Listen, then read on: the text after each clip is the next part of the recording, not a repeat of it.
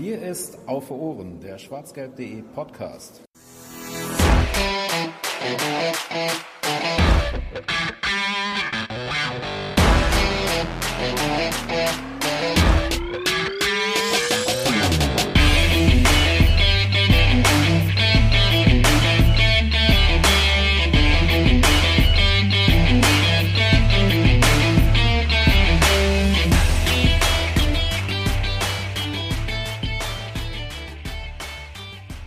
Man soll ja über positive Sachen berichten ähm, und das äh, nehmen wir uns jetzt auch mal wieder vor. In den letzten Wochen haben wir häufig über all die negativen Randerscheinungen rund um den BVB geredet. Oder das heißt, es waren schon gar keine Randerscheinungen mehr, äh, sondern die sportlichen Fakten, die wir immer wieder äh, thematisiert haben. Heute haben wir uns was Schönes mal vorgenommen, ein anderes Thema und damit begrüße ich euch zur 55. Ausgabe von Auf den Punkt dem kleinen Schwesterformat äh, des schwarzgelb.de Podcasts auf für Ohren, in dem es monothematisch zur Sache geht und ähm, eine Sache im Fokus steht.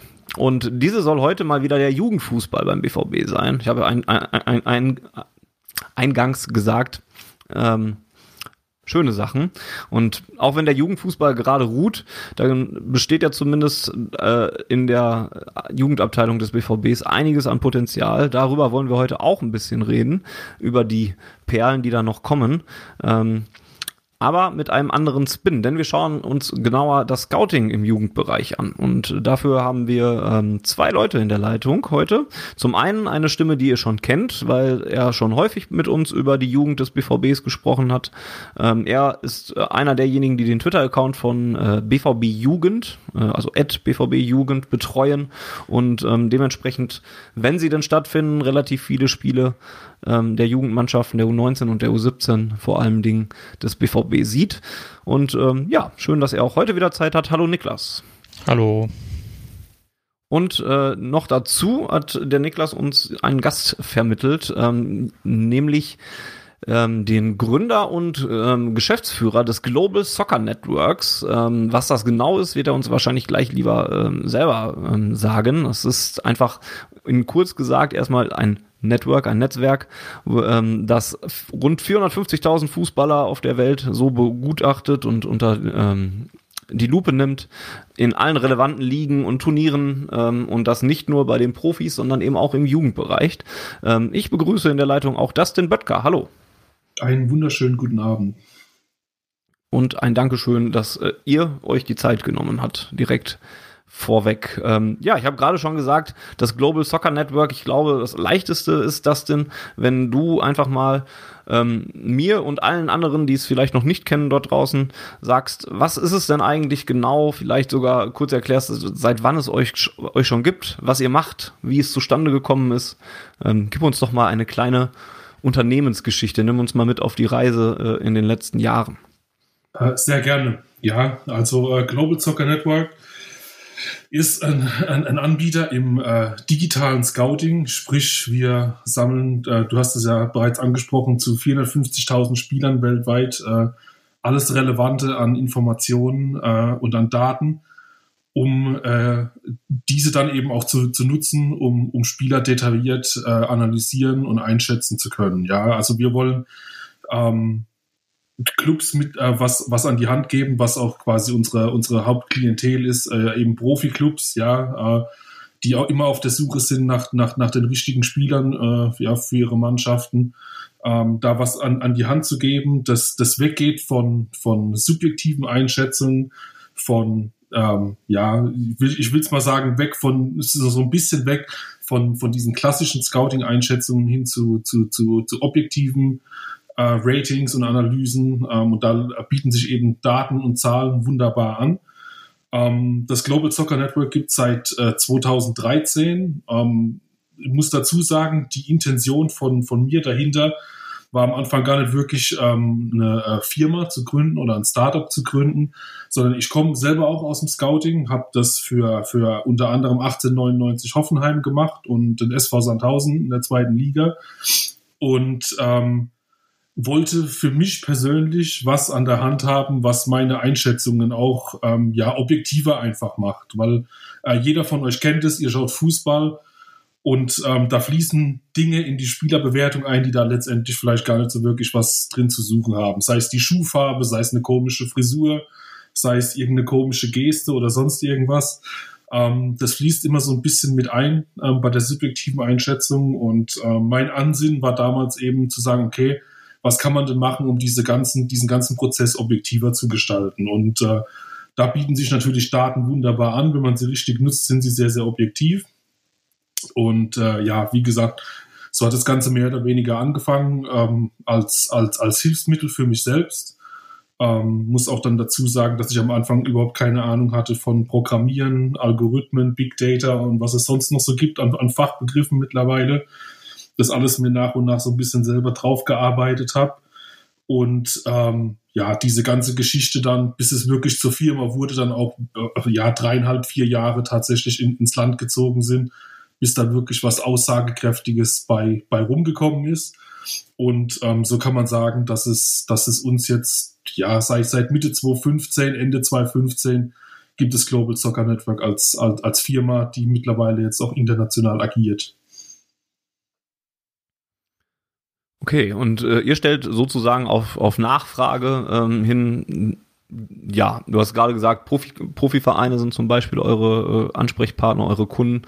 Ähm, denen stellt ihr dann eure Daten dann einfach zur Verfügung. Die können auf euch zukommen und sagen, habt ihr nicht dazu was? Ähm, ist das dann, kaufen sie sich sofort oder äh, holen sie sich sofort alle Daten, die ihr habt, oder sind das mehr so spezifische Aufträge ähm, nach bestimmten Spielertypen oder, oder nach bestimmten Vereinen vielleicht auch oder sowas? Wie, wie muss ich mir das vorstellen? Ähm, ja, genau. Stand jetzt ist es tatsächlich so, dass ähm, die Anfragen ähm, relativ äh, spezifisch sind. Ja, das kann ein, ein, ein, ein Spielertyp sein, das kann äh, ein, bestimmtes Land sein, ein bestimmter Wettbewerb, eine bestimmte Liga sein, in der man schaut.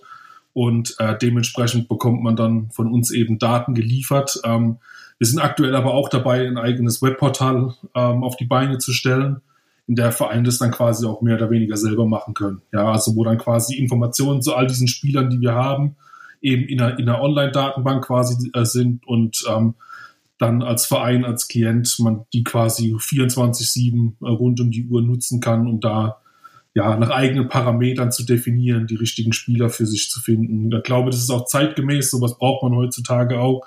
Wir wollten es auch schon, eigentlich schon, schon, ja, stehen haben, aber da hat uns das allseits bekannte Coronavirus dann einen Strich durch die Rechnung gemacht. Dementsprechend wird es noch ein kleines bisschen dauern, bis es fertig ist, ja. Das ist die, ähm, ja, die Anbieterseite. Und ähm, Niklas, vielleicht kannst du uns ein bisschen was von der Anwenderseite ähm, äh, erzählen, weil du es ja auch, glaube ich, selber äh, benutzt und, und selber kennst. Ähm, wie, wie, wie waren deine Berührungspunkte mit dem Global Soccer Network und, und was hast du bisher für Erfahrungen gesammelt damit? Ähm, also ich bin grundsätzlich erstmal ein sehr großer Freund von Daten, Zahlen, Statistiken im Fußball oder im, im Sport allgemein. Ähm, also jetzt gar nicht nur mal unbedingt auf den, auf den Fußball bezogen, ähm, sondern also ziemlich jeder Sportart finde ich das enorm interessant, wenn man, äh, wie das den ja auch gerade schon öfter erwähnt hatte, einfach dieses Wort äh, Objektivität und Objektivierung, weil ähm, gerade als Fan ist man natürlich ähm, geht man natürlich immer sehr subjektiv äh, an eine Sache ran. Vor allem, wenn man ein Spiel schaut, wo die eigene Mannschaft dabei ist oder wenn man äh, einen Lieblingsspieler hat, den wahrscheinlich jeder irgendwie hat. Ähm, da ist man natürlich immer, immer sehr schnell dabei, da äh, Dinge äh, deutlich verzerrt wahrzunehmen und ähm, deswegen versuche ich schon, so gut es geht, äh, die Spiele, auch sogar die, die Spiele des, des BVB zumindest im Nachhinein möglichst objektiv zu betrachten. Das gelingt natürlich nicht immer und es ist auch natürlich auch ein gewisser Reiz, dass das nicht funktioniert. Das macht ja den Fußball dann auch irgendwo so ein bisschen aus oder das Fansein aus, aber ähm, so im Grunde bin ich schon ein großer Freund davon, Dinge äh, einfach auch mal zu objektivieren und ähm, ja, da sind eben, wie das den ja auch schon sagte, Zahlen, Daten, Statistiken einfach äh, ja das Mittel, was das eben möglich macht. Und von daher äh, bin ich bei allen Anbietern, die das irgendwie zur Verfügung stellen, und da ist eben das, äh, das GSN ähm, eines, was mir dann vor einiger Zeit auf Twitter auch hauptsächlich begegnet ist, die eben immer wieder sehr interessante ähm, Dinge in dem Bereich äh, zur, Verfügung, äh, zur Verfügung stellen. Ähm, deswegen bin ich e-, eben Freund von all solchen ja, Anbietern.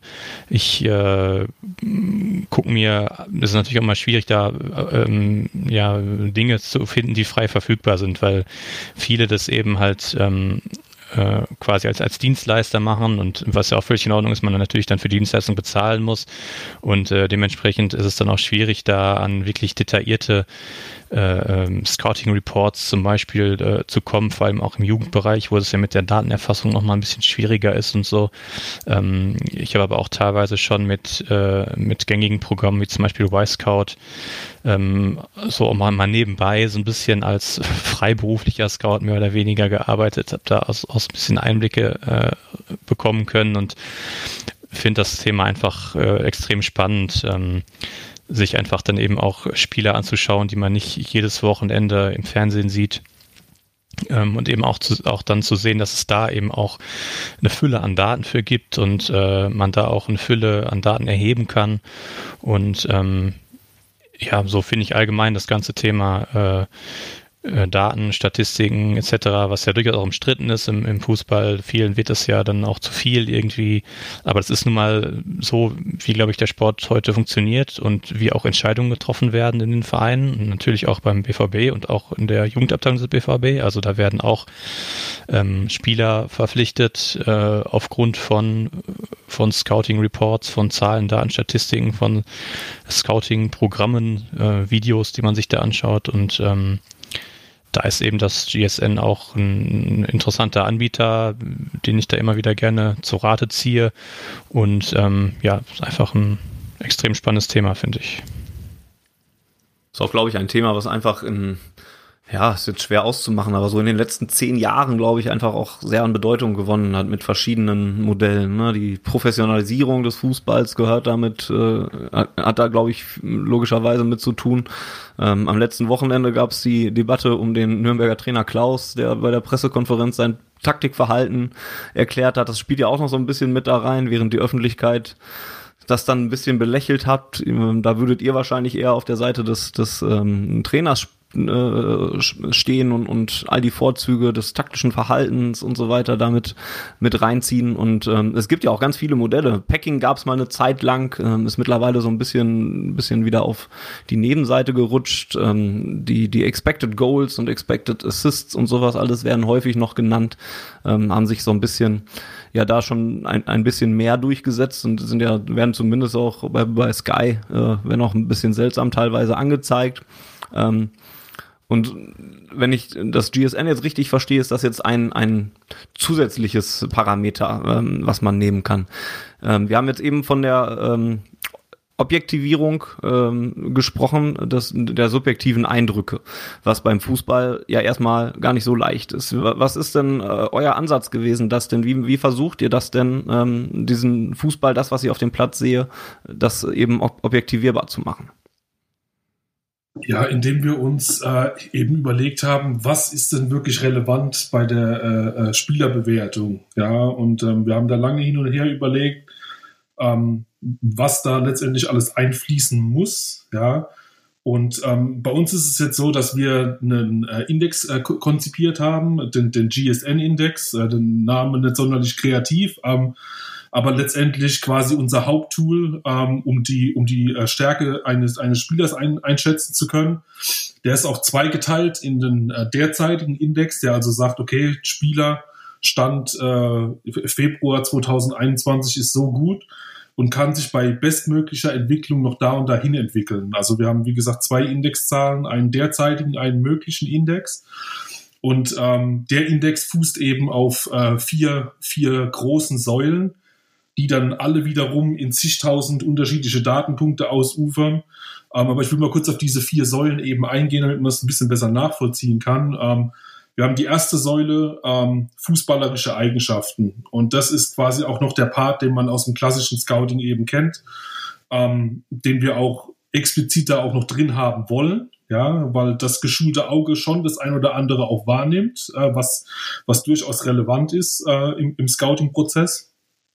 Äh, dementsprechend ja, haben wir 130 verschiedene Eigenschaften, in, in denen wir Spieler da äh, kategorisieren, ohne auf Leistungsdaten einzugehen. Also wie gesagt, das ist rein die Einschätzung von, von auch Menschen in dem Fall. Äh, wie gut ist der rechte Fuß, wie gut ist der linke Fuß, hat er einen guten Antritt, ähm, hat er eine gute Balance, äh, gute Zweikampfführung, gute Übersicht, äh, solche Dinge fließen damit ein und ähm, werden von uns intern dann halt in, in Zahlen umgewandelt, logischerweise, damit wir eine Basis haben, mit der wir rechnen können. Ähm, dann haben wir als zweite Säule die, das, das fußballerische Ent Entwicklungspotenzial. Das fußt auf der ersten Säule.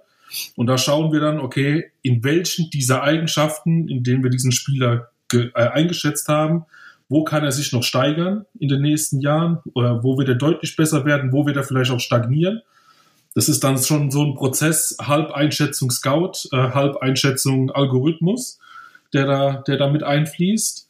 Die dritte Säule ist wahrscheinlich die relevanteste Säule. Ähm, das ist unser ähm, Performance Score. Ähm, das spricht, das ist alles an Daten, was während der 90 Minuten auf dem Spielfeld stattfindet. Also alle Pässe, Torschüsse, Zweikämpfe, Kopfballduelle, Fouls, Abseitssituationen, alles, was man so kennt, äh, fließt damit ein, aber in Kontext gesetzt natürlich. Und das ist eines der, der, der, der ganz, ganz wichtigen Dinge, die man da immer beachten muss. Ja, ähm, dass man da zum Beispiel positionsbezogen unterscheidet.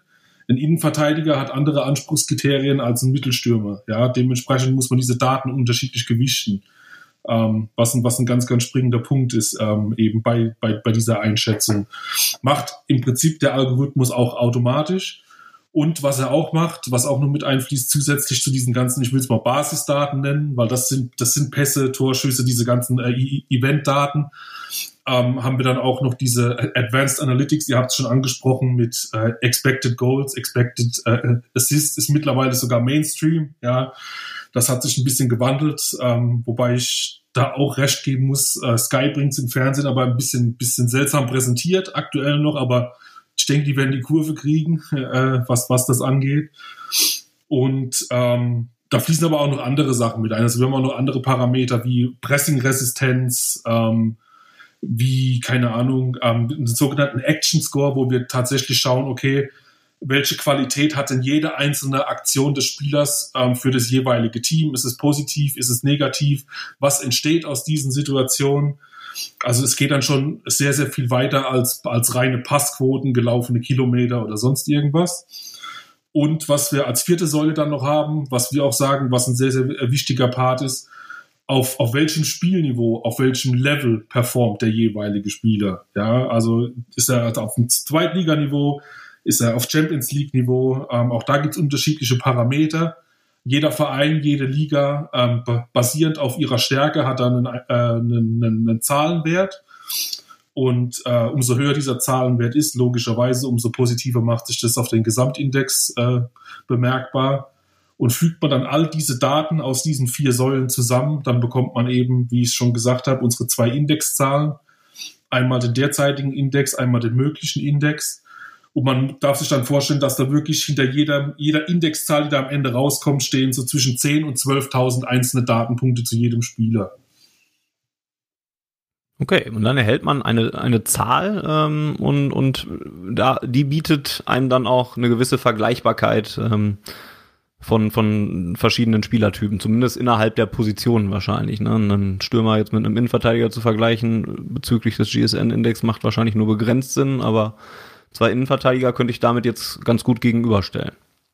Ähm, ja, generell ist es so, dass du mit diesem Index genau im, im, im ersten Step äh, ja die Qualität des jeweiligen Spielers siehst. Ähm, es ist deshalb so, ähm, Sportdirektoren, Trainer, äh, auch Scouts wollen es oft möglichst einfach haben. Ja, deswegen haben wir diesen Index konzipiert auf einer Range von 0 bis 100 ist absolut nachvollziehbar. Umso höher dieser Index, umso besser der Spieler, logischerweise.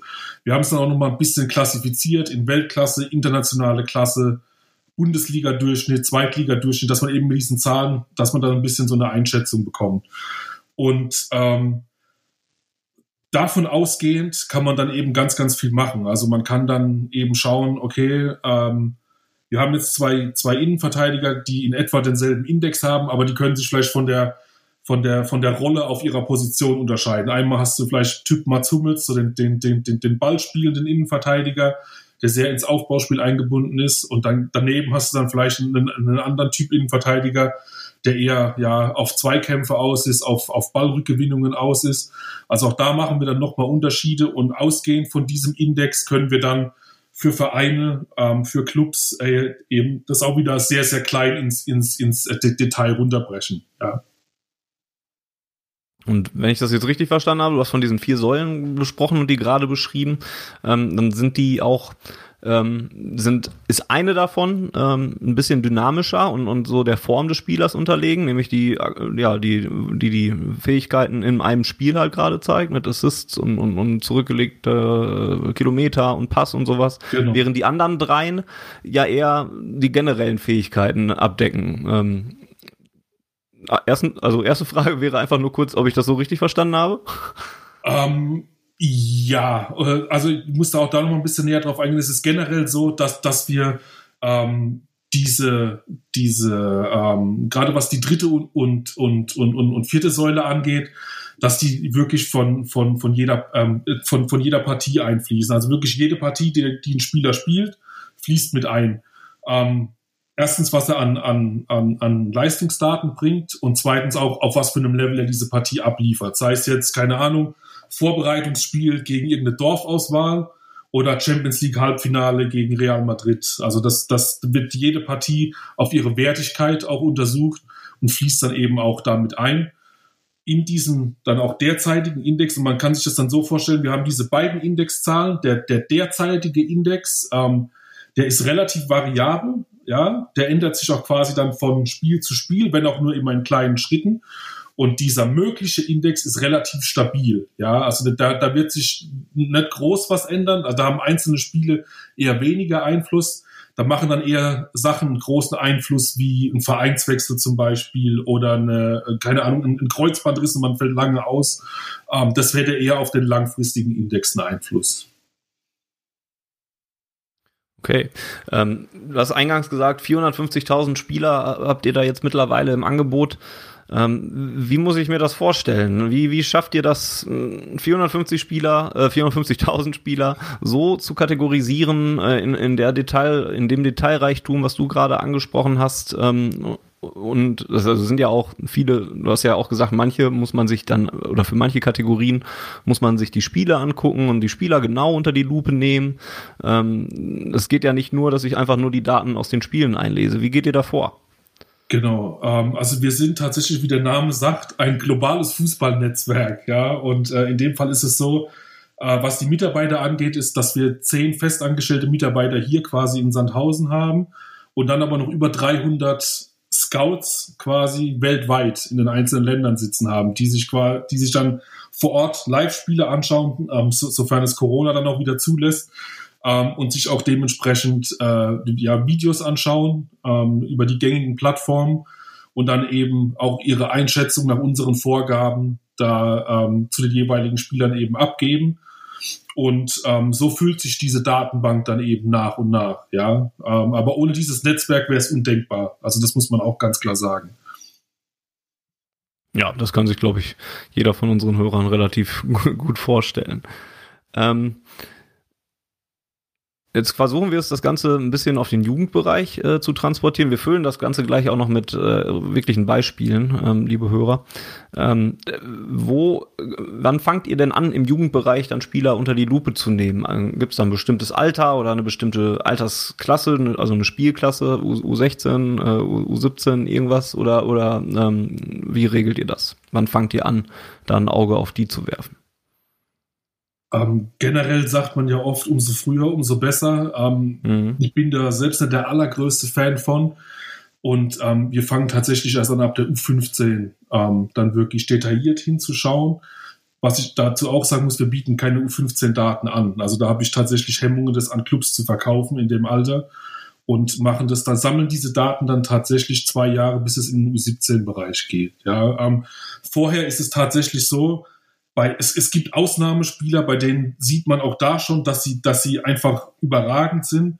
Aber bei, bei, bei ganz, ganz vielen Spielern lässt sich das eben in der U12, in der U11, ähm, da, da lässt sich keine Prognose treffen, wo das mal hingeht. Ja, weil vielleicht auch die Interessen dann eine, äh, andere werden, gerade heute, wo man ähm, wie gesagt, auch wieder, wenn Corona rum ist, äh, zig andere Angebote, auch andere Sportarten machen kann, ähm, ist es tatsächlich in den Bereichen schwer vorherzusagen, wer da irgendwann mal Profi werden könnte, äh, beziehungsweise wer relevant sein könnte für eine U17 oder U19 von Borussia Dortmund.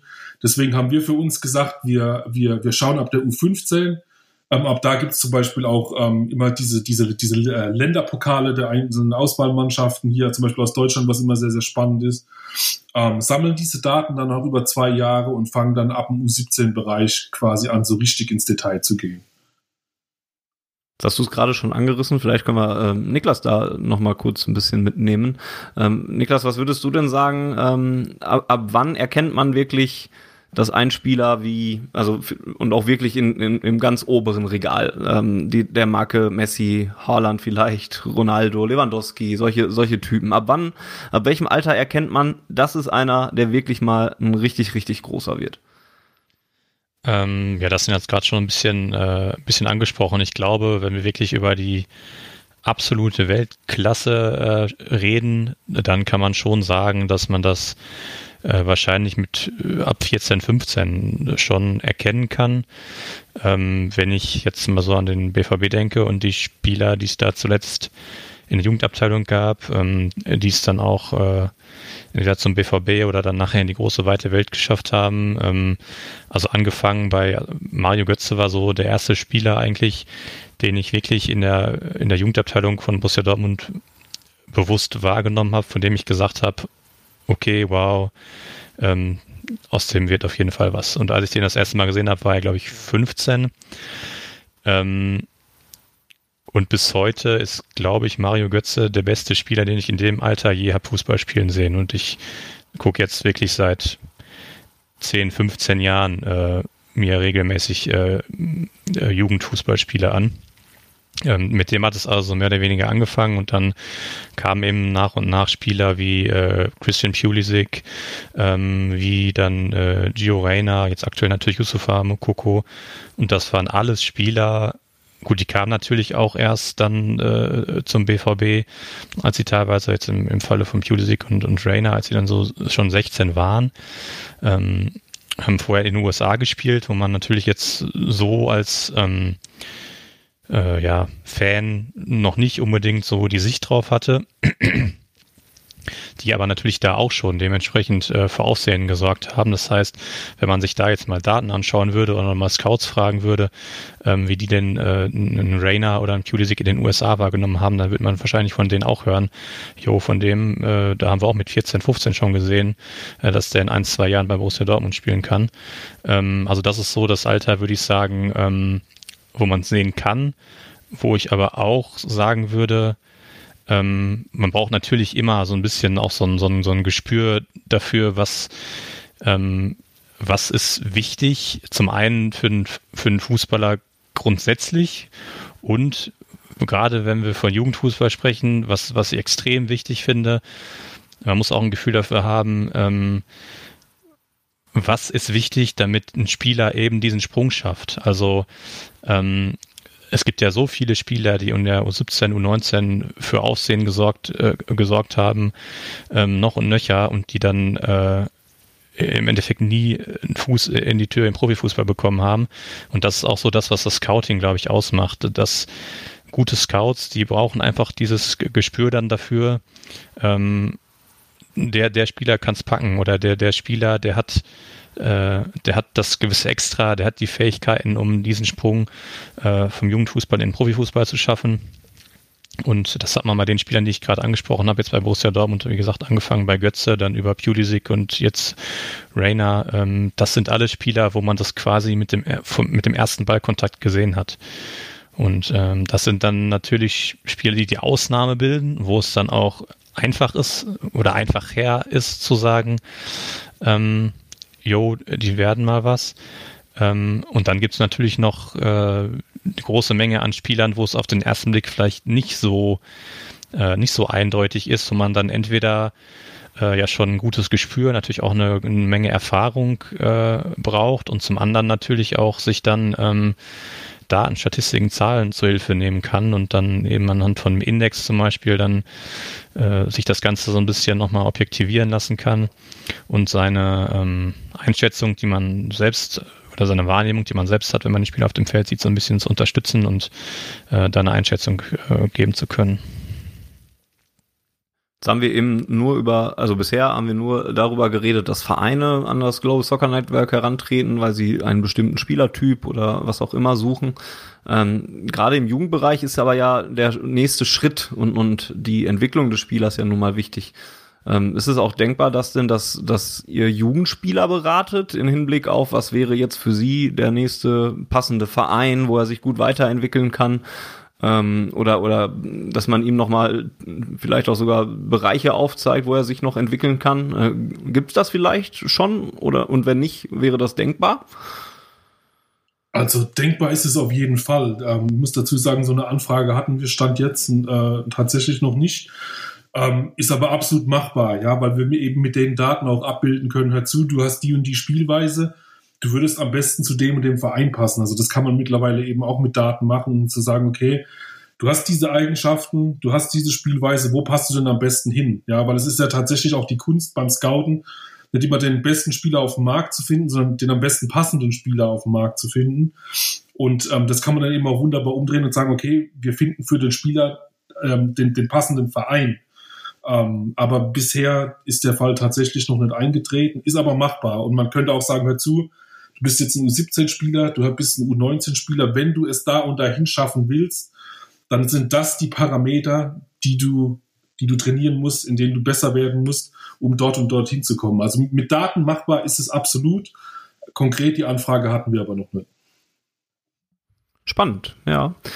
Also ihr seht schon, liebe Hörer, was da alles äh, möglich ist. Inwiefern schränkt euch das Ganze jetzt, äh, du hast es gerade schon angesprochen, in Hinblick auf, auf die Webseite und die Datenbank, die ihr da er, erstellt habt, äh, inwieweit schränkt euch Corona und die Pandemie ähm, gerade ein? In, Im Jugendbereich gibt's ja aktuell gar keine Spiele, da ist die Antwort ähm, offenkundig, aber auch vielleicht äh, insgesamt. Ähm, wiefern ähm, behindert das eure Arbeit?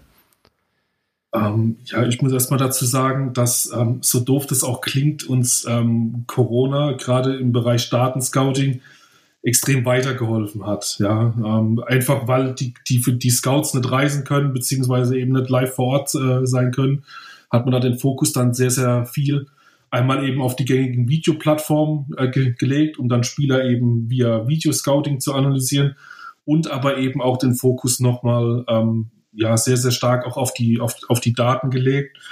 Äh, insofern hat es uns erstmal geholfen, die Corona-Situation. Wie gesagt, auch wenn es sich wirklich blöd anhört, aber in dem Fall ist es tatsächlich so. Aber generell, ähm, du hast den Jugendbereich angesprochen, da geht gar nichts. Ähm, ist natürlich suboptimal, auch, auch für uns, ja, ähm, weil du da halt nichts Brauchbares bekommst.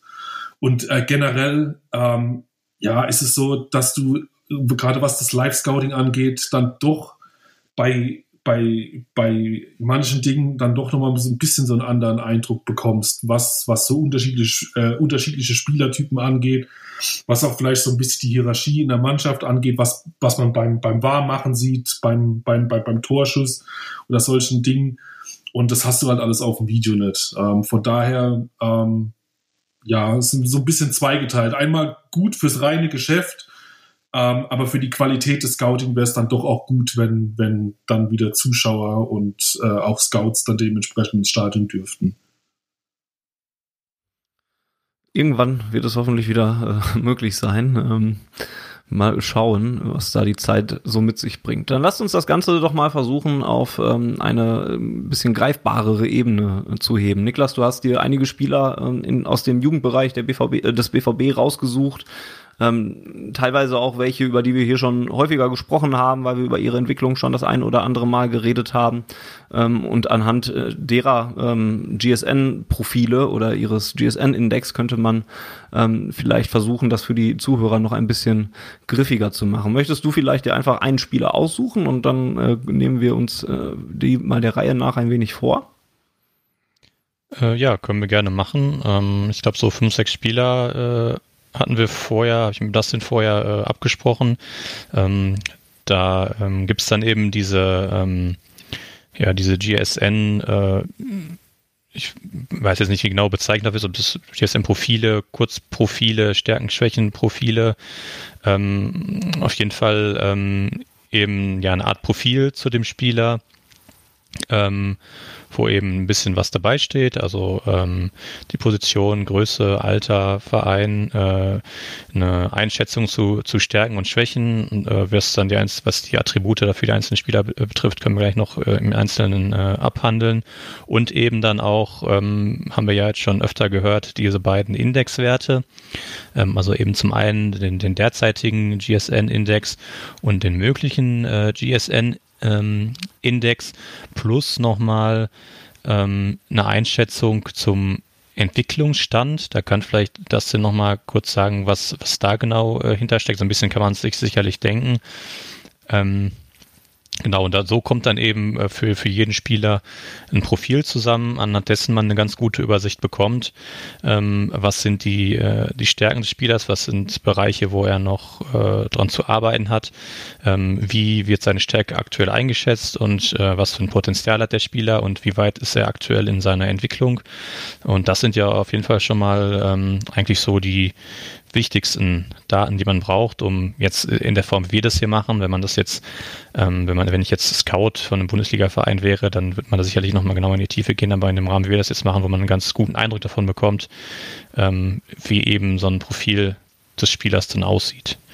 Und ähm, genau, also wie gesagt, vielleicht kann das nochmal eben kurz äh, erklären, was das mit dem Entwicklungsstand auf sich hat und dann können wir vielleicht die, die einzelnen Spieler mal äh, einfach mal durchgehen. Ja, äh, sehr gerne. Also du hast es erstmal richtig gesagt. Ähm, wir reden hier tatsächlich von einer Kurzübersicht. Ähm, wenn wir von einem ausführlichen Scouting-Report sprechen würden, dann könnten wir, glaube ich, zu jedem Spieler eine einzelne Sendung machen. Ähm, von daher haben wir uns auf eine äh, Kurzübersicht äh, ja zu, ich glaube, fünf oder sechs relevanten Spielern be beschränkt äh, um da einen kleinen Einblick zu gewähren. Ähm, du hast den, den, den Entwicklungsstand angesprochen. Ist im Prinzip, ähm, ja, wird im Prinzip der, der derzeitige Index abgeglichen ähm, mit dem möglichen Index, um dann auch, ja, den, den Verantwortlichen in den Vereinen dann auch eine, eine, eine Übersicht zu geben, okay, ist da denn noch Entwicklungspotenzial? Also, also geht da überhaupt noch was oder wenn ein Spieler halt schon, keine Ahnung, bei, bei 95 Prozent Entwicklungsstand ist, dann wird er halt in Zukunft nicht mehr viel kommen. Und dementsprechend geben wir den, diesen Wert äh, immer mit an. Logischerweise bei einem Jugendspieler, der noch sehr, sehr viel Ent Ent Entwicklungspotenzial hat, ist dieser Entwicklungsstand dann auch dementsprechend niedrig. Ähm, aber da können wir auch, glaube ich, dann nochmal äh, im Detail drauf eingehen bei den einzelnen Spielern. Bevor wir jetzt wirklich auf die einzelnen Spieler gehen, ähm, wenn wir dürfen, jetzt überfalle ich das denn äh, wahrscheinlich ein wenig, wenn wir dürfen, würden wir das, würden wir die, diese Kurzübersichten vielleicht einfach mit in den Beitrag zur Sendung packen. Äh, wenn, wenn nicht, schneiden wir die Stelle hier einfach raus und lassen es.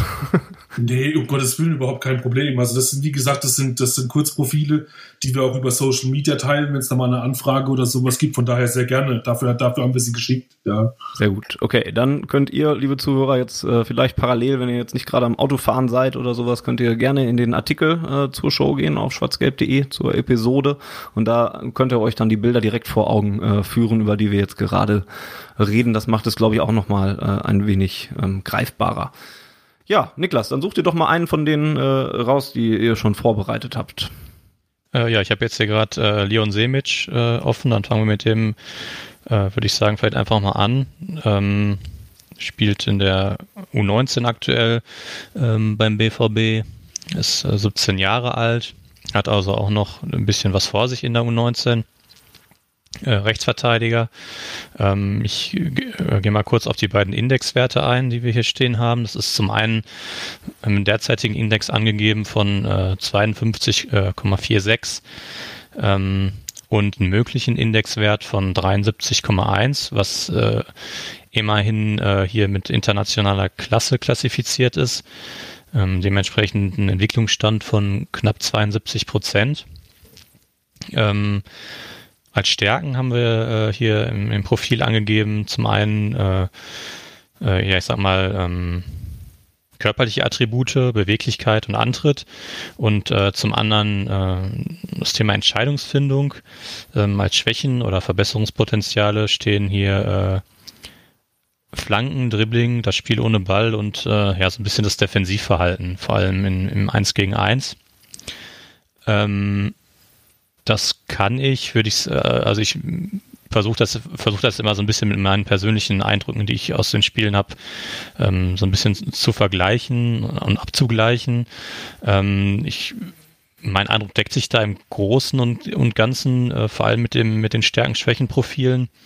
Ähm, eine Sache, die ich äh, die nach mein, in meinen Augen ein bisschen anders bewerten würde, ist das Thema Entscheidungsfindung, was hier als, als Stärke klassifiziert ist, ähm, was ich bei ihm allerdings äh, eher noch als Schwäche sehen würde, vor allem wenn es um offensive Entscheidungen angeht, ähm, weil er eben allgemein ein sehr offensiver Außenverteidiger ist, äh, wie es ja heute eigentlich so ziemlich alle Außenverteidiger sind. Ähm, und da eben sich auch sehr häufig in Situationen am und im Strafraum äh, befindet, sehr häufig eben auch in Tornähe agiert. Und äh, ähm, da ist mir persönlich jetzt äh, hängen geblieben, es sind natürlich die letzten Spiele, die man gesehen hat, auch immer schon noch eine Weile her, ist mir jetzt persönlich hängen geblieben, dass er da oftmals ähm, Probleme hat, wenn es darum geht, äh, schieße ich den Ball jetzt aufs Tor, lege ich den Ball eventuell nochmal in den Rückraum, ähm, gehe ich eventuell nochmal ins Dribbling etc., all sowas. Ähm, hab, also Entscheidungsfindung habe ich äh, da immer eher so ein bisschen als Problem noch gesehen. Hingegen das Dribbling, was hier als, als Schwäche äh, aufgeführt wird, ähm, würde ich vor allem für einen Außenverteidiger ähm, jetzt nicht unbedingt als, als herausragende Stärke sehen, ähm, aber finde ich solide, wie es dafür, dass es ein Außenverteidiger ist, ähm, finde ich das eigentlich okay. Ähm, wo ich definitiv mit übereinstimme, sind zum einen die Stärken in Sachen Beweglichkeit und Antritt. Also es ist, ist ein sehr schneller Spieler ähm, mit einem sehr guten Antritt, einem sehr guten äh, Endtempo, ähm, was natürlich für einen Außenverteidiger auch einfach sehr wichtige Attribute sind im modernen Fußball.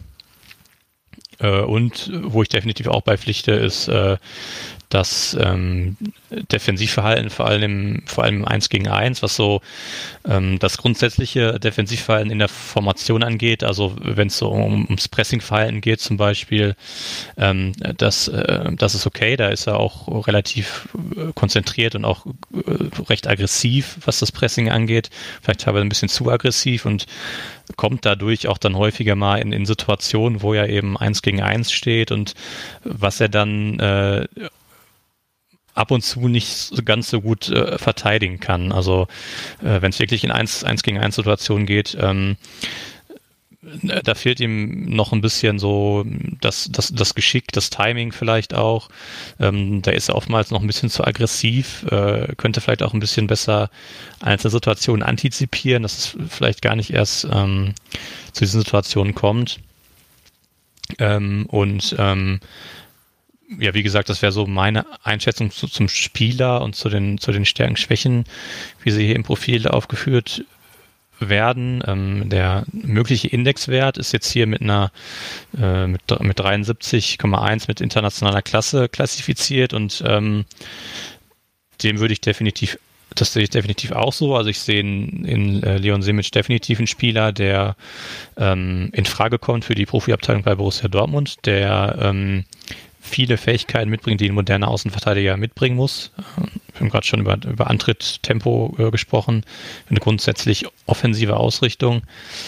Ähm, und äh, dementsprechend ist das auf jeden Fall ein Spieler, auf den ich in den nächsten zwei, drei Jahren sehr gespannt bin und ähm, wo sich offensichtlich äh, dann die Einschätzungen hier auch decken, dass das äh, definitiv ein Spieler sein könnte, den wir in der Profiabteilung beim BVB dann ähm, mal begutachten dürfen.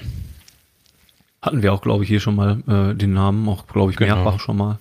Ja. Ähm, auch weil es eine Position ja auch einfach ist, wo die, ich hätte jetzt fast gesagt, wo die Not groß ist beim BVB, so schlimm ist es vielleicht doch nicht, aber das ist zumindest eine, eine viel diskutierte Position, ne? mit äh, den derzeitigen Rechtsverteidigern, ähm, mit, mit Meunier, der irgendwie noch nicht so ganz überzeugen kann, mit Morey, der auch ähm, noch nicht ja zum Stammspieler in Dortmund gereift ist, mit, ähm, mit Piszek, der bald aufhört und so weiter. Also man hat da wohl jemanden, ähm, der tatsächlich nachrücken könnte und äh, in dem Bereich agieren könnte. Ja. Dafür müsste er sich allerdings noch ähm, müsste, mu muss er seinen Entwicklungsweg aber halt auch noch weitergehen. Das ist ein 17-jähriger Spieler ne? und, und würde jetzt mit dem derzeitigen Stand, ähm, das, mit dem derzeitigen Index, steht er aktuell bei 52,46. Das wäre so ein, ein durchschnittlicher zweite Bundesligaspieler ähm, von der Einstufung hier. Was, was für einen 17-Jährigen 17 auch schon okay ist. Richtig, genau. Was für einen 17-Jährigen durchaus auch ein Ausrufezeichen ist, ja. Ähm, ja, interessant, auf jeden Fall. Ähm, ich kriege so ein bisschen, äh, das klingt vielleicht jetzt falsch und, und, und despektierlich, meine ich gar, gar nicht so. Ich kriege hier die ganze Zeit so ein bisschen Football-Manager-Vibes, wenn, wenn wir so darüber reden. Ähm, mit, mit unterschiedlichen Werten, Gesamtpunktzahlen, äh, Indexwerten und sowas, äh, die dann so in unterschiedliche ähm, Kategorien aufdriften. Ähm, und das meine ich tatsächlich positiv und, und ähm, gerade von Sega gibt's ja auch nun mal einen, ähm, einen recht authentischen und recht detailreichen Football Manager, ähm, der, der auch solche Werte mit, ähm, mit aufführt. Ähm, Gehe ich, äh, falle ich, äh, nee, wie formuliere ich die Frage? Ähm, ist das, fühlt sich das despektierlich an, wenn ich das so sage, Dustin, oder verstehst du zumindest, wo, wo, wo so ein Vergleich herkommen kann? Also es ist auf keinen Fall despektierlich, um Gottes Willen. Erstens mal Football Manager ist ein überragendes Produkt, ein überragendes Spiel, ja. Aber da, da gibt überhaupt nichts dran zu, äh, zu, zu deuten. Ich weiß auch, dass viele englische Clubs tatsächlich diesen Manager nehmen, um ja, ihre, um ihre Scouting-Datenbanken damit aufzufüllen. Ähm, von daher ist das vollkommen in Ordnung es macht auch Sinn. Ja, du hast diese Zahlen, werden ja auch nicht nur im Football Manager. Du hast, wenn du FIFA spielst auf der Playstation, hast du Ratings mittlerweile. Ähm, es ist einfach die Art, im digitalen Zeitalter sowas darzustellen. Ja, muss man, so muss man einfach ganz klar sagen.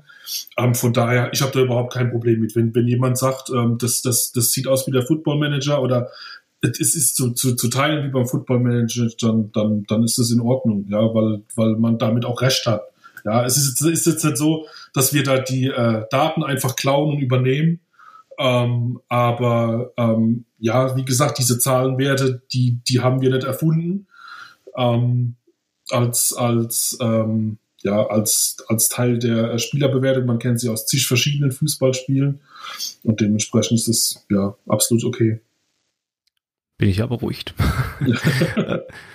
Ähm, ich würde vorschlagen, ähm, dann würde ich mal mit äh, einem anderen Spieler weitermachen, der ähm, vielleicht gerade auch, ja, der Spieler nicht selber steht in der Diskussion, aber die Position zumindest steht derzeit beim BVB ein bisschen äh, zur Diskussion, nämlich äh, mit Luca Unbehauen, ein Torhüter, der jetzt mittlerweile auch in den, in den Kader aufgerückt ist, ähm, des BVB, der Profimannschaft. Ähm, und ja, langfristig vielleicht auch mal ähm, eine Alternative zu Roman Bürki und Marvin Hitz sein kann, die ja, die ja diejenigen sind, die gerade derzeit tatsächlich äh, in der Diskussion stehen. Und ähm, ja, auch wenn Birki jetzt verletzt war, hat sich jetzt, jetzt zum Beispiel einige Fehler geleistet. Wenn ich jetzt auf das Profil von Luca Unbehauen gucke, sehe ich dann natürlich auch so die, die Werte, natürlich 19 Jahre alt, wie groß er ist, wie schwer er ist.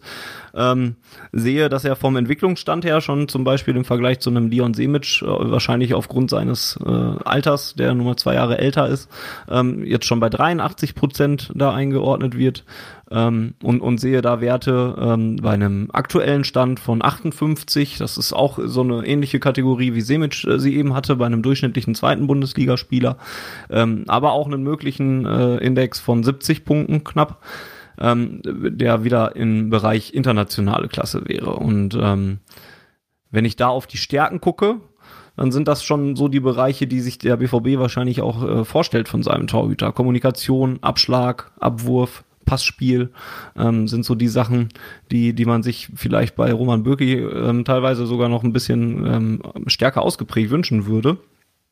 Während bei Schwächen die hohen Bälle genannt werden, das kennt man von Roman Bürki vielleicht ja auch schon eher.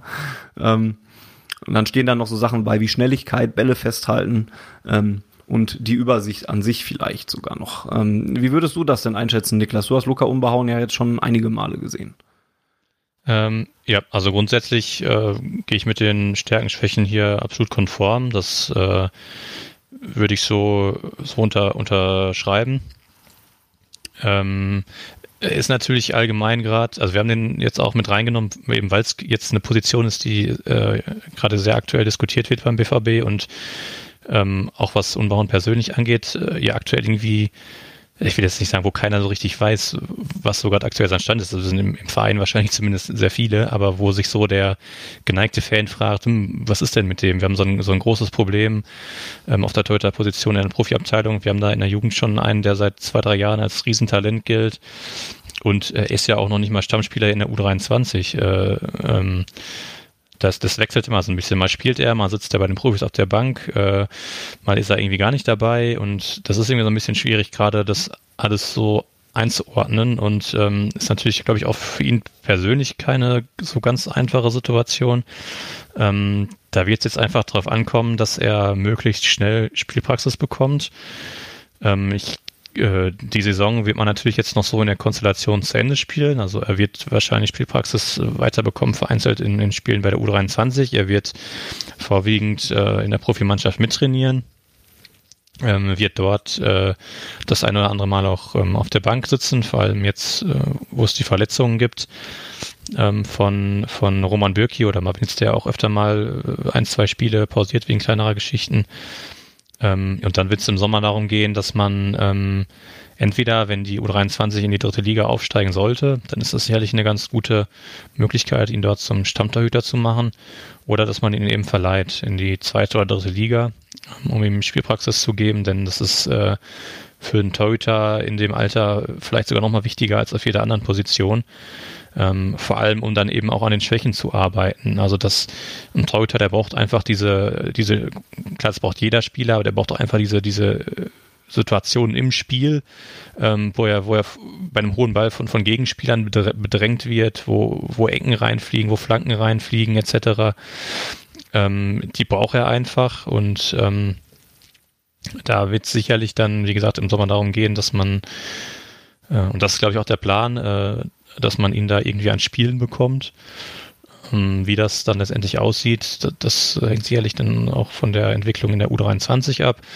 Ähm, genau, und dann äh, wird man sicherlich hoffen, dass er sich über, dass er sich über die Spielpraxis äh, weiter festigt, die Schwächen eventuell nach und nach abstellt, weil ich glaube, äh, talentiert ist er äh, nach wie vor. Das zeigt ja auch der Indexwert an ähm, dass das durchaus einer ist, der für die Profimannschaft des BVB in Frage käme. Und ähm, ja, dann ist äh, natürlich auch die Frage, macht, was macht der BVB vielleicht auch im Sommer, wenn man einen neuen Torhüter holt? Jetzt sind Torhüter im Gespräch, sind teilweise 24, 25 Jahre alt. Die stehen also auch jetzt nicht unbedingt kurz vorm Karriereende. Ähm, ist dann auch nochmal die Frage, wie geht's dann mit ihm weiter? Ähm, ja, aber grundsätzlich, wenn wir individuell jetzt auf sein Profil gucken, dann ist es weiterhin ein talentierter Torhüter, der aber jetzt sicher in einem Alter ist, wo er Spielpraxis braucht und ähm, ja, wo man dann eben im Sommer sehen muss, äh, wie es da weitergeht. Ähm, Dustin, könnt ihr so, so Sachen wie Spielpraxis oder auch die fehlende Spielpraxis, ähm, könnt ihr das auch irgendwie mit einrechnen in, in die Entwicklung und das Potenzial eines Spielers oder geht ihr für die Entwicklung und die potenzielle Leistungsfähigkeit davon aus, dass er möglichst viele Spiele macht? Ähm, ja, also es, es, es fließt tatsächlich in diesen Algorithmus mit ein, der diesen, der diesen möglichen Wert ähm, äh, ja, angibt. Ähm, und da ist äh, relativ viel Spielzeit veranschlagt tatsächlich. Also es ist tatsächlich so, wenn du dich weiterentwickeln willst, egal auf was für einer Position musst du spielen. Ja, das glaube ich unstrittig. Auch unabhängig von Daten oder so. Wenn du dich weiterentwickeln willst, musst du spielen. Äh, dementsprechend ähm, fließt es eben auch ein ähm, in, in den äh, Index. Und ähm, man, man muss sich das aber so vorstellen, dass, dass dieser Algorithmus da unterschiedliche Szenarien äh, quasi auch kalkuliert. Ja, also mit, mit unterschiedlichen Spielzeiten. Und äh, gebe geb euch aber recht, was die Einschätzung angeht. Also ich glaube, wie gesagt, internationale Klasse, um jetzt nochmal auf sein, sein äh, Profil einzugehen, ist definitiv jemand, der bei, bei Dortmund im Kader bleiben kann.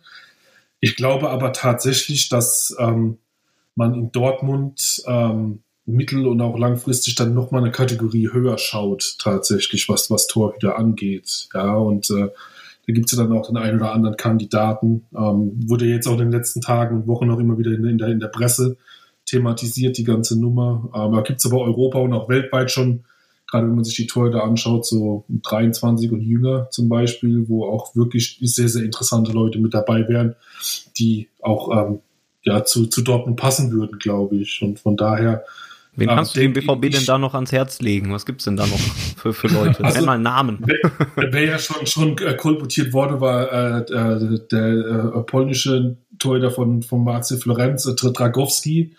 Ist unfassbar spannender Torhüter, muss man wirklich sagen. Also mit, mit dem Alter ist schon unfassbar weit ja, in seiner Entwicklung. Ähm, das wäre tatsächlich jemand, wenn, wenn, wenn Dortmund da ähm, sagen würde, okay, wir, wir, wir machen ernst den man auf jeden Fall holen könnte.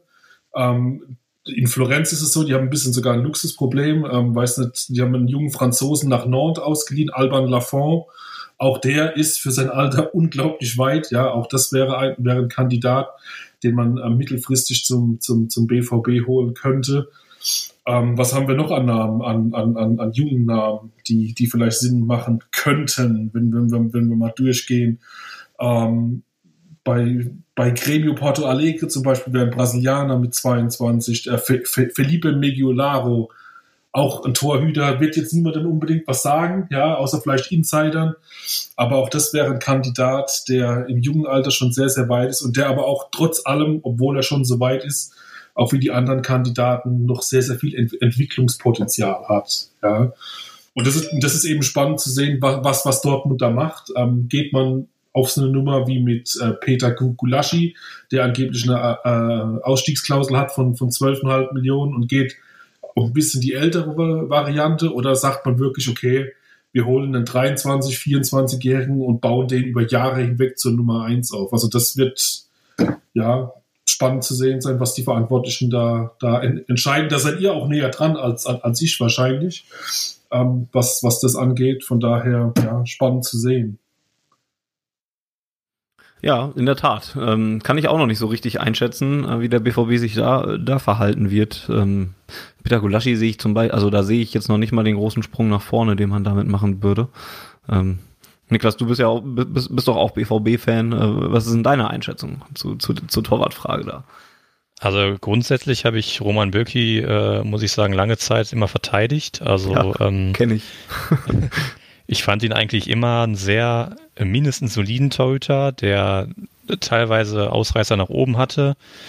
Und ähm, auch da fand ich es immer extrem spannend, das Ganze einfach mal zu objektivieren. Also wenn man, klar, man hat immer dann so, äh, so die Patzer dann auch natürlich im Kopf, vor allem als Fan. Aber wenn man sich dann mal so ein paar Zahlen anschaut, dann sieht man halt oft vor allen Dingen, dann werden immer so Namen gehandelt wie Timo Horn, Jan Sommer, äh, Jiri Pavlenka, äh, also von denen würde ich Roman Bürki wahrscheinlich als den besten Torhüter ansehen. Ähm, auch das, das geben auch mir dann die Daten dann her. Und von daher fand ich es immer extrem schwierig. Finde ich es auch jetzt noch extrem schwierig, wo man wirklich so langsam auch, auch ich dann sagen muss, okay, das wird so langsam ein bisschen viel, was die Patzer angeht und er strahlt auch einfach nicht so wirklich Sicherheit aus und äh, ja, wir hatten hier gerade bei, bei Luca Unbauern stärke Kommunikation äh, stehen, also die äh, Organisation der Defensivreihe auch bei Standardsituationen und sowas, das, das ist halt bei ihm irgendwie extrem schwierig und ähm, wo man dann trotzdem, okay, man kommt dann zu der Einschätzung, ja, da sollte man sich verändern, aber auf der anderen, auf der anderen Seite dann auch die Frage, ja, wen gibt's denn da und wer ist denn da, der wirklich ein Upgrade bedeuten würde und der bezahlbar ist, vor allem. Ähm, und da wird's dann wieder schon extrem schwierig, weil äh, ich weiß nicht, ob das denn das äh, bestätigen kann, aber ich finde, dass der äh, dass der Torhüter-Markt aktuell, also es gibt vielleicht drei, vier Torhüter, die ich wirklich als Weltklasse bezeichnen würde. Äh, also Neuer, Allison, ähm, Oblak und vielleicht Terstegen und das war's eigentlich. Und dahinter kommt eine enorme Bandbreite an, ich will es mal sagen, gehobenem Durchschnitt. Aber es gibt eben auch eine ganze Menge an Clubs, die sich als gehobener Durchschnitt sehen und die sich um diese Torhüter streiten. Und deswegen sehe ich den Torhütermarkt und eben auch Borussia Dortmund. Und deswegen sehe ich den Torhütermarkt für einen Verein wie Borussia Dortmund gerade als ein bisschen schwierig. Ähm, da muss man dann sicherlich auch mal vielleicht so ein bisschen auf kreative, vielleicht auch ein bisschen riskante Lösungen setzen, wie zum Beispiel so ein Torwart aus Brasilien oder vielleicht ein Torhüter. Äh, Strakoscha wird ja auch zum Beispiel gerade gehandelt von Lazio, ähm, der aktuell nicht unbedingt Stammkeeper ist, der aber ja auch noch nicht so wahnsinnig alt ist und sicherlich noch Entwicklungspotenzial hat. Ähm, also ich sehe den Torhütermarkt da gerade so ein bisschen schwierig und habe da gerade auch nicht so wirklich die Lösung, von der ich sagen würde, okay, das ist auf jeden Fall ein Torwart, mit dem verbessern wir uns und da lohnt es sich dann auch Geld für auszugeben, äh, auch Onana zum Beispiel von Ajax Amsterdam, ähm, hat meiner Meinung nach, äh, ist sicherlich ein spannender Torhüter grundsätzlich, aber meiner Meinung nach auch so ziemlich ähnliche Stärken und Schwächen wie Böke das hat. Also auch nicht wirklich ein Upgrade vielleicht. Also finde ich gerade auch schwierig und bin gespannt, wie man da im Sommer vorgeht auf jeden Fall.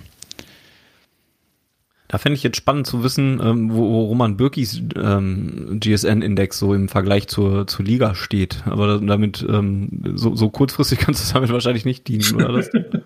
ja, der, äh, der hat äh, einen Index von müsste in der Range zwischen 76 und 78 sein. Ja, das ist, das ist gehobene internationale Klasse. Also kein, wir reden von keinem Weltklasse-Torhüter. Hm. Ähm, aber auch da bin ich bei euch. Es ist tatsächlich so, ähm, man redet heutzutage sehr, sehr schnell von Weltklasse, ohne dass da tatsächlich Weltklasse ist. Ja, ähm, da, da, da sehe ich das auch so, dass, dass das Leute sind wie Neuer, Testegen, Alisson, Oblak, die diese Leistungen auch wirklich über sehr, sehr viele Jahre jetzt mittlerweile abrufen, kann man sagen. Ähm, und auch die haben ihre Patzer, ja, wie man jetzt bei Alisson gesehen hat, äh, gerade vergangenes Wochenende zum Beispiel. Ähm, von daher ist dieser Torhütermarkt wirklich sehr, sehr schwierig. Bürki, wirklich, wir reden da von, von überhaupt keinem schlechten Torhüter. Ja, also wie gesagt, der Index ist auch sehr, sehr hoch, aber es ist kein, kein Weltklasse-Torhüter. Und da ist eben die Frage, was die Verantwortlichen machen wollen. Es ist natürlich schwierig, wenn du jetzt vielleicht auch in die Champions League kommst, aus irgendwelchen Gründen. Kann ich mir nicht vorstellen, aber könnte passieren bei der aktuellen Situation wo nimmst du auch das Geld her, ja, um einen Torhüter zu holen? Ähm, weil der schon dann in, in diesem Bereich schon sehr, sehr viel Geld kosten wird unter Umständen. Und dann ist vielleicht wirklich eine kreative Lösung angesagt, dass man vielleicht wirklich schaut, okay, wir, wir gehen mal nach Brasilien oder wir gehen nach Portugal oder, oder schauen da mal, was, was da eben äh, rumrennt, was, was uns weiterhelfen könnte, ja. Okay. Ähm, ich glaube, wir können nicht mehr alle einzelnen Spieler durchsprechen, äh, die wir da jetzt noch rausgesucht haben. Ähm, ich, ich, würde gerne noch über die neueste Verpflichtung des BVBs, würde ich auf jeden Fall äh, sehr gerne noch reden. Ähm, vielleicht könnte Niklas noch über die anderen Spieler so wirklich in, in ein paar Sätzen nochmal äh, eine Kurzzusammenfassung geben. Das waren noch äh, Dennis Lüttgefri aus der U19, äh, Samuel Bamba aus der U19 ähm, und äh, Namdi Collins aus der U19 ebenfalls. Äh, ja, gerne. Mal ein ganz kurzer Abriss zu den Spielern und dann können wir auf Reikhoff vielleicht auch ein bisschen ausführlicher zu sprechen kommen. Genau. Ähm, ich fange mal mit, mit Dennis Lüttgefri an, Mittelfeldspieler aus der U19, aktueller Indexwert von 56, möglicher Indexwert von äh, knapp 79, was also schon, äh, auch verglichen mit den Spielern, die wir jetzt davor gehört haben, äh, schon ordentlich ist. Ähm, Stärken haben wir angegeben, Entscheidungsfindung, Technik, Ballannahme, Antritt, äh, Schwächen, Abschluss, Kopfballspiel, äh, Defensivverhalten im 1 gegen 1 und Ausdauer.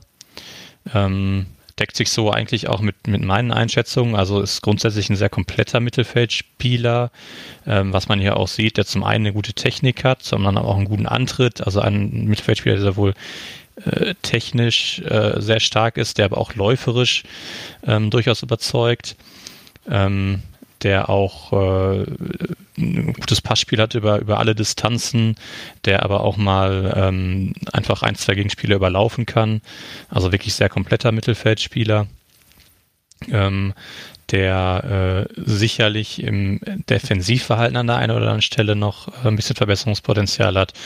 Und äh, ja, wie er auch, auch geschrieben, äh, Torabschluss, also äh, ähm, es kommt auch so ein bisschen darauf an, in, in welcher Rolle er dann äh, im Mittelfeld spielt. Meistens äh, ist das so, so ein 4-3-3 dann auch und ähm, da gibt es eine recht klare Aufgabenverteilung und da ist er dann vielleicht auch manchmal gar nicht so derjenige, der äh, mit ganz nach vorne stößt, aber wenn er das macht, dann kann er sicherlich im Strafraum noch ein bisschen torgefährlicher werden.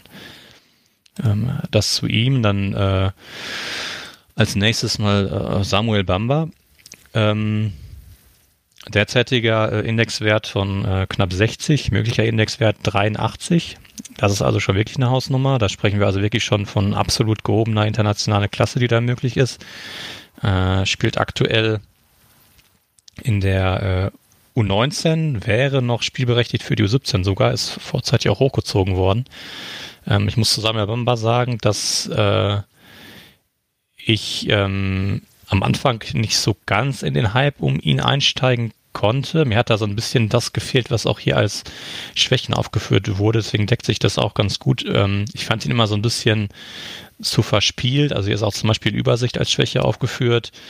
Ähm, auch ein bisschen ineffektiv. Äh, Abschluss also zum Beispiel äh, hier auch aufgeführt. Das hat mich bei ihm immer so ein bisschen, äh, so ein bisschen gestört. Äh, man hat aber grundsätzlich immer gesehen, dass er äh, ja einfach ein extrem äh, dass er ein Spieler ist, der, äh, der extrem viel Freude bereiten kann. Also der hat ein extrem hohes Tempo, der ist extrem gut im Dribbling, der bewegt sich sehr gut, der ist äh, schnell, dynamisch und äh, das sind natürlich immer Sachen, die man, wo man einem Spieler einfach gerne zuguckt. Und ähm, da habe ich mir halt immer gesagt, oder habe ich mir immer noch gewünscht, okay, wenn er jetzt noch ein bisschen effizienter wird, noch ein bisschen geradliniger wird, ein bisschen mehr äh, Effektivität in seine Aktionen bringt, dann, dann kann das wirklich einer der interessantesten Spieler überhaupt in der Jugendabteilung beim BVB werden. Und das hat er jetzt in dieser Saison so ein bisschen hinbekommen, zumindest äh, von dem, was man andersweise sehen konnte. Er hat auch ganz gute Scorerwerte, glaube ich, wenn ich es im Kopf habe. Und ähm, da scheint er also wirklich jetzt gerade so ein bisschen den, den Turning Point gefunden zu haben, sage ich mal, und diese Schwächen, die wir gerade auch eben angesprochen haben, abzustellen. Und dann ist das wirklich ein enorm spannender Spieler, wie man auch an dem Indexwert äh, sieht, den ich, den ich gerade genannt habe. Und ähm, ja, darf man auf jeden Fall gespannt sein. Also hat sich auf jeden Fall für mich auch zum Spieler entwickelt, den ich in die absolut oberste Talente-Kategorie beim BVB mittlerweile einordnen würde. Ähm, dann haben wir noch Namdi Collins, über den haben wir auch schon mal ausführlicher gesprochen. Mhm. Deswegen auch äh, ein bisschen kürzer, aktueller Indexwert 62,5, möglicher Indexwert 81,4. Ähm, Stärken, Tempo, Passspiel, Technik, ja, das passt ganz gut. Also er ist ein sehr moderner Innenverteidiger, sehr dynamisch, beweglich, auch schnell, hat ein, hat ein gutes, äh, ein gutes Passspiel, eine gute Technik. Ähm, Schwächen haben wir Entscheidungsfindung, Spiel ohne Ball und Antizipation. Ähm, also er ist teilweise noch ein bisschen äh, forsch und ungestüm im Zweikampfverhalten, kann da vielleicht die eine oder andere Situation noch ein bisschen besser antizipieren. Ähm, Entscheidungsfindung würde ich auf die, würde ich in Bezug auf die Spieleröffnung zustimmen.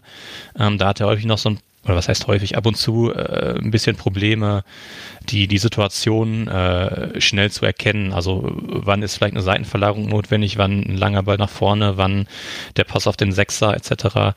Ähm, also das in dem Bereich. Äh, aber grundsätzlich natürlich auch, sieht man ja auch daran, dass er häufig schon im Profitraining mit dabei ist, äh, einer der absoluten Top-Talente im ähm, Jugendabteilung bei Borussia Dortmund.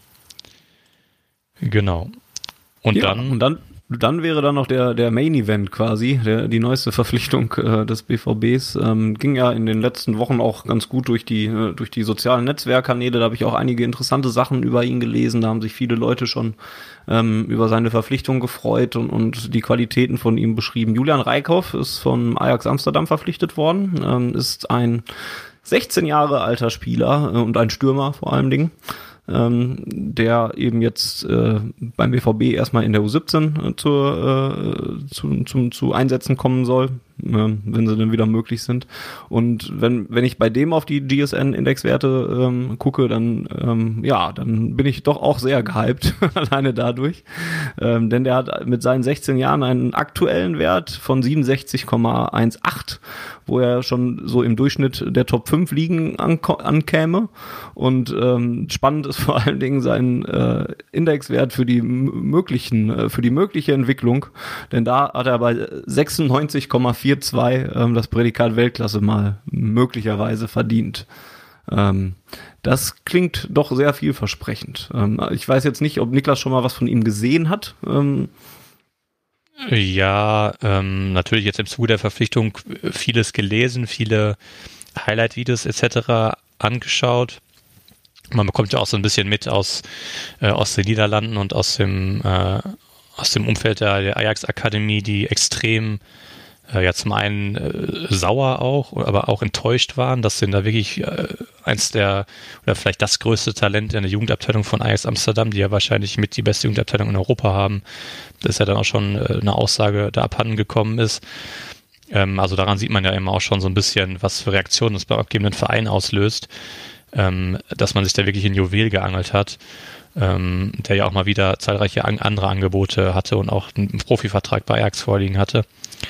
Ähm, äh, und äh, ja, wie gesagt, ein paar, paar Sachen habe ich mir, ich mir durchlesen können und ein paar Videos auch angeschaut.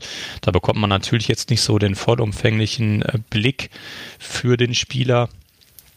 Ähm, aber man kann es ja mal ein bisschen abgleichen mit dem, was hier im Profil aufgeführt ist. Das sind bei den Stärken äh, Antritt, Dribbling, Ballannahme und äh, Bewegung, Spiele ohne Ball.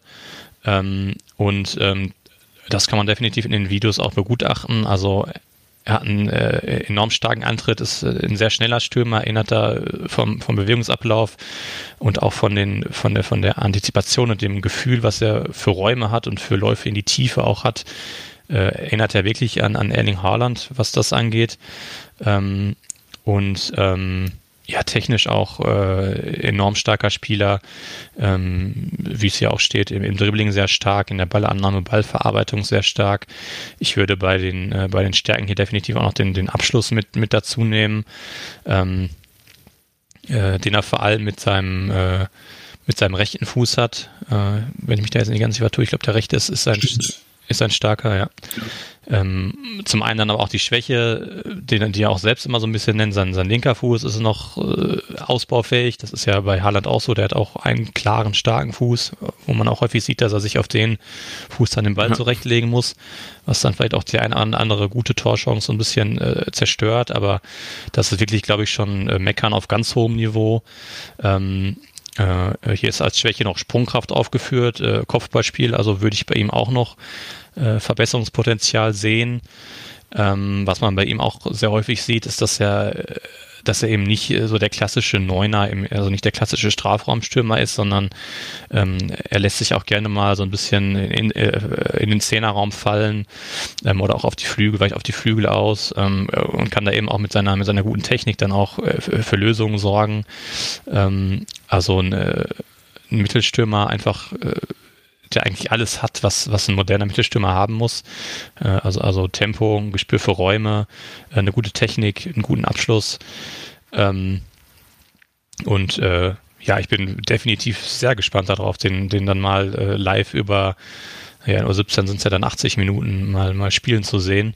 Ähm, ich hoffe dann, dass das bald wieder möglich ist und äh, ja, dann bin ich, bin ich mal sehr gespannt, wo da der Weg hingeht. Und wie gesagt, du hast gerade schon die Indexwerte genannt, die die lassen ja, äh, versprechen einiges. Da würde mich im Vergleich mal interessieren, wie der, wie der Wert für Mokoko aussieht. Ob das nicht vielleicht sogar hier höher ist äh, noch bei, bei Raikov. Ähm, aber es gibt ja durchaus Stimmen, die in, in, in eine ähnliche Kategorie einordnen. Und ich meine, viel, viel mehr, wenn man jetzt auf den Randindexwert schaut, geht ja dann auch eigentlich nicht.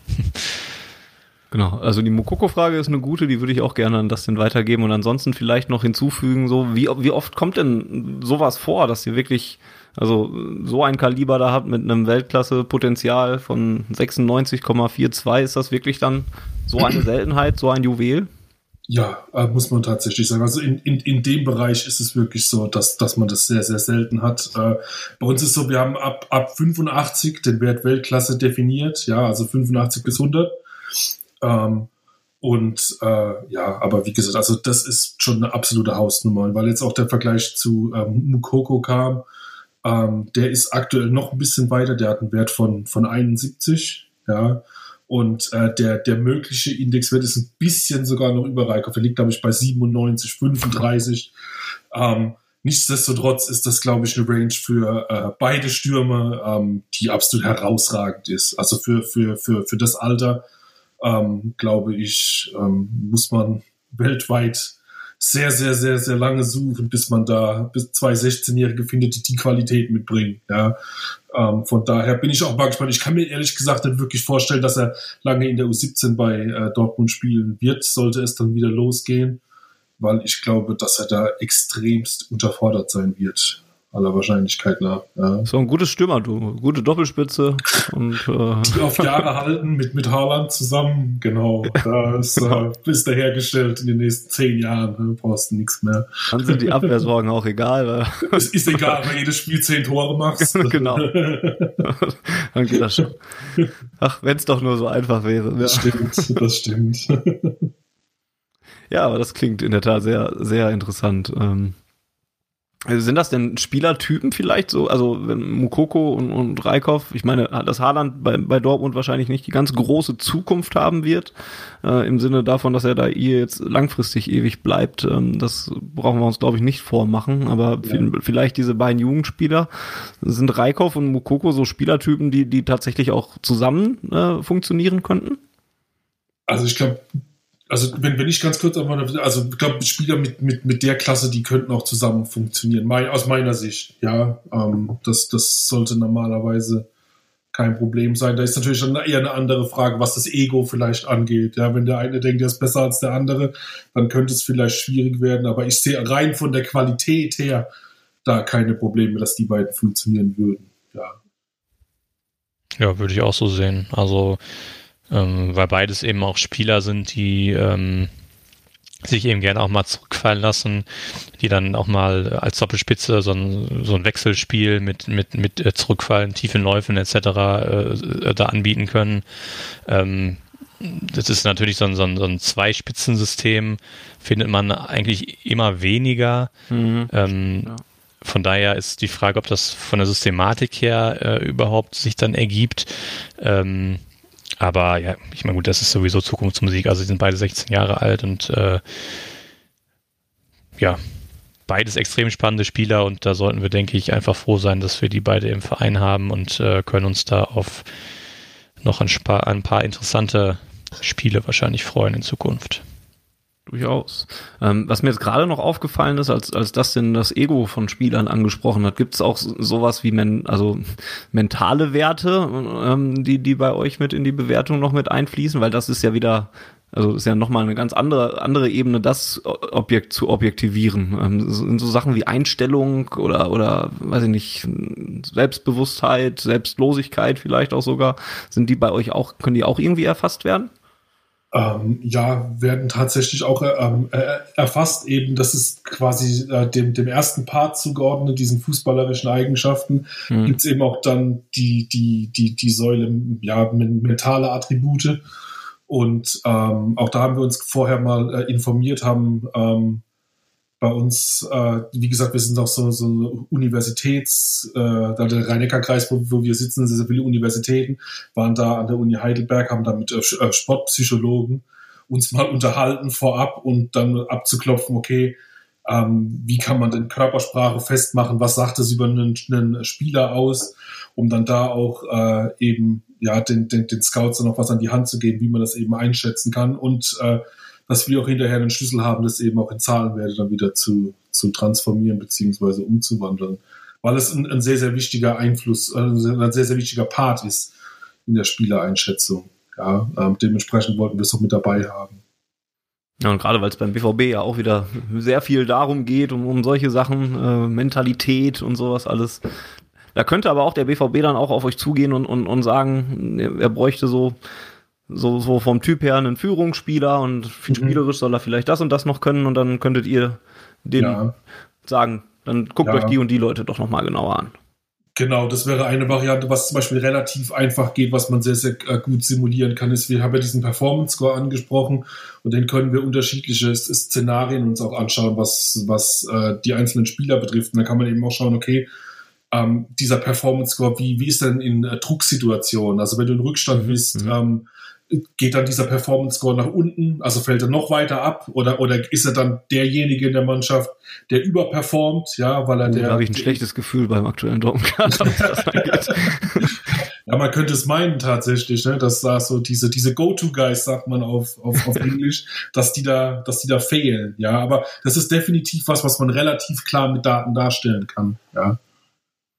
Interessant. Ja, ähm, ich glaube, wir könnten da noch äh, tatsächlich noch stundenlang drüber reden. Das ist ein sehr interessantes Themengebiet. Ähm, nicht nur die Jugendarbeit, sondern dann halt auch das mit, mit dieser Datenerfassung und Datenbewertung dabei. Ähm, vielleicht machen, nehmen wir das einfach an einer anderen Stelle noch einmal auf ähm, und äh, reden an einer anderen Stelle in einer anderen Ausgabe da dann vielleicht noch mal genauer drüber. Ähm, ansonsten würde ich so langsam äh, nicht mehr ähm, eure Zeit rauben wollen und, und würde mich bedanken bei euch dafür, dass ihr die Zeit gefunden habt, mit uns ähm, oder mit mir hier, hier darüber zu reden. Ähm, nicht ohne Dustin noch die Chance zu geben, ähm, wenn sich jetzt jemand mehr, da, mehr von euch angucken möchte. Ähm, äh, wo geht er da hin? Wo findet er euch? Ja, das ist das erste Mal, dass ich in einem Podcast Werbung machen darf, aktiv. Das ist schön. das freut mich. ähm, am allerbesten, ähm, ja, Social Media ist, glaube ich, so die einfachste Geschichte. Twitter, info-gsn, ähm, ist, so, ist so die Nummer, wo man relativ schnell eine, eine Übersicht bekommt, was wir machen. Und da sind auch alle weiteren Informationen, wie man dann noch mit uns in Kontakt treten kann. Ja. Okay. Ja, dann vielen Dank an dieser Stelle dann auch an, äh, an, an Dustin erstmal. Ähm, ein sehr interessantes Projekt, glaube ich. Und also, das heißt, Projekt ist ja kein Projekt mehr, ist ja schon äh, einfach eine Arbeit, die ihr da macht. Ähm, genau. Ja. Respekt dafür und ähm, ja, sehr interessant. Ähm, und äh, auch äh, genauso ein Dankeschön an Niklas dafür, dass er uns wieder Fragen äh, zu den Spielern der BVB Jugend beantwortet hat. Sehr gerne. Ähm, ja, und ansonsten soll es das eigentlich erstmal gewesen sein von der 55. Ausgabe von Auf den Punkt. Ähm, kurz noch als Vorausschau an euch Hörerinnen dort draußen. Ähm, ja, wir haben schon Anfragen gekriegt, ob wir was zu Marco Rose machen. Wir haben uns aber darauf äh, verständigt, dass wir das erstmal ein bisschen äh, sacken lassen und erstmal ein bisschen hinausschieben äh, und das in der Sommerpause ein bisschen genauer besprechen. Wir werden da sicherlich auch mal drauf eingehen in der nächsten regulären Ausgabe von Auf Ohren.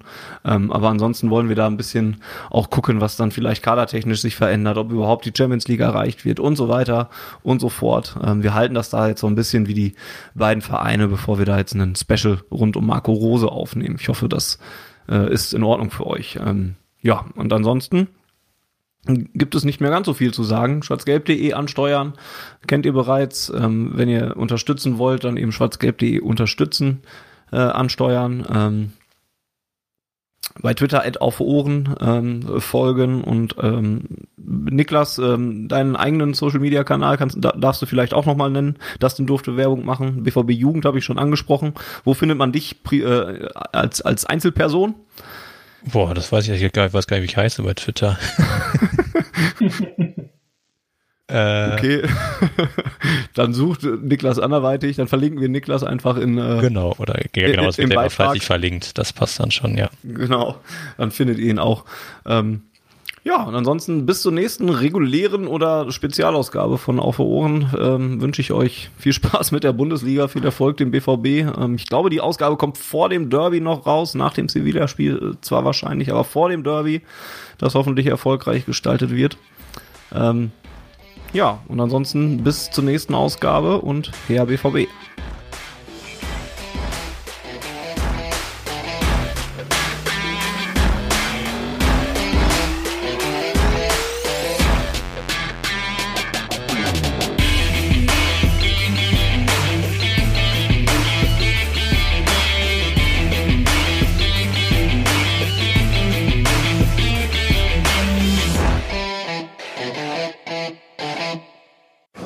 Zuhörerzahl, wie immer präsentiert von schwarzgelb.de, dem Fanzine über Borussia Dortmund. Auf Ohren bedankt sich bei 19.009 Zuhörern ausverkauft.